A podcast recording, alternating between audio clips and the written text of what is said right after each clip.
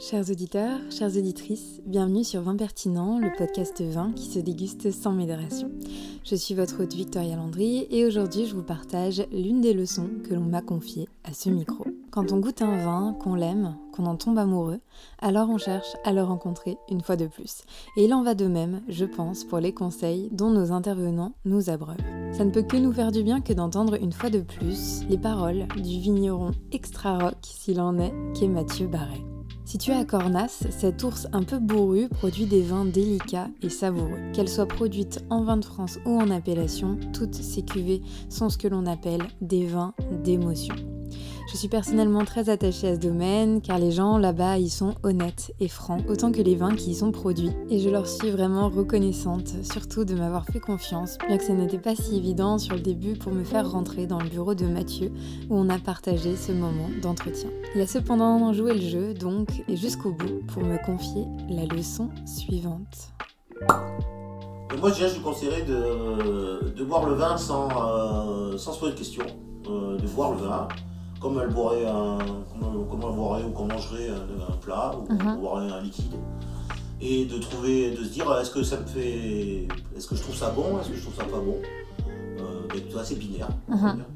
Euh, est-ce que ça. Est-ce qu'il passe bien? Est-ce qu'il me brûle pas? Est-ce que. Est-ce que, est que dans ma bouche c'est pas trop sec? Est-ce que vraiment ce moment-là était un moment de. Ce que je bois me plaît, me plaît mhm. pas?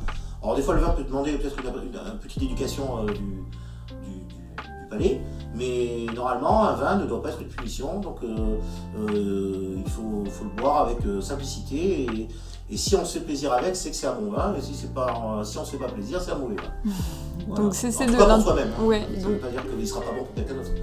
c'est pour ça que quand on n'est pas d'accord sur une bouteille, c'est loin d'être grave, c'est juste que les palais sont pas. Des perceptions quoi. Ah oui. Donc arrêtez d'intellectualiser le vin quoi. Un peu. surtout rester ouvert. Il ne faut pas euh, euh, boire que des vins classiques ou avec des étiquettes euh, rassurantes, ou mhm. boire que des vins avec des étiquettes rigolotes. Il y a des bons vins et des mauvais vins dans les deux. c'est comme le négoce et le ouais, ouais, C'est pas une garantie. Un vin nature n'est pas une garantie, un vin bio n'est pas une garantie, un vin biodynamique non plus. Et, y a que... un vin chimique non plus. Ça peut être très bon. Il y a malheureusement des très bons vins dans, que, que j'aime d'ailleurs boire aussi. Il ah faut en boire moins parce que c'est pas ce qu'il y a Soyons ouverts d'esprit. Voilà, et eh ben... puis se laisser boire tout simplement. Boire un vin sans pression, avec binarité, pour commencer, voilà le conseil de Mathieu. Et étrangement, je sens que ces mots relèvent plus d'un conseil de vie générale que applicable sur le vin uniquement. Qu'en pensez-vous de votre côté?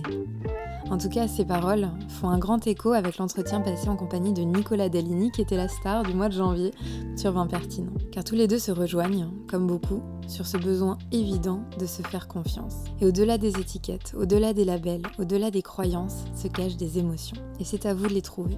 Mais prenez votre temps, car rien n'est pressé. Nous en avons à présent terminé avec cette leçon. Vous le savez, dans cette aventure, votre aide m'est précieuse, alors n'hésitez pas à noter ce podcast sur votre plateforme d'écoute, de laisser un commentaire si le cœur vous en dit, et d'en parler surtout autour de vous, car cela m'aide beaucoup. Je vous donne rendez-vous donc le mois prochain pour de nouvelles histoires du vin, et en attendant, santé à vous.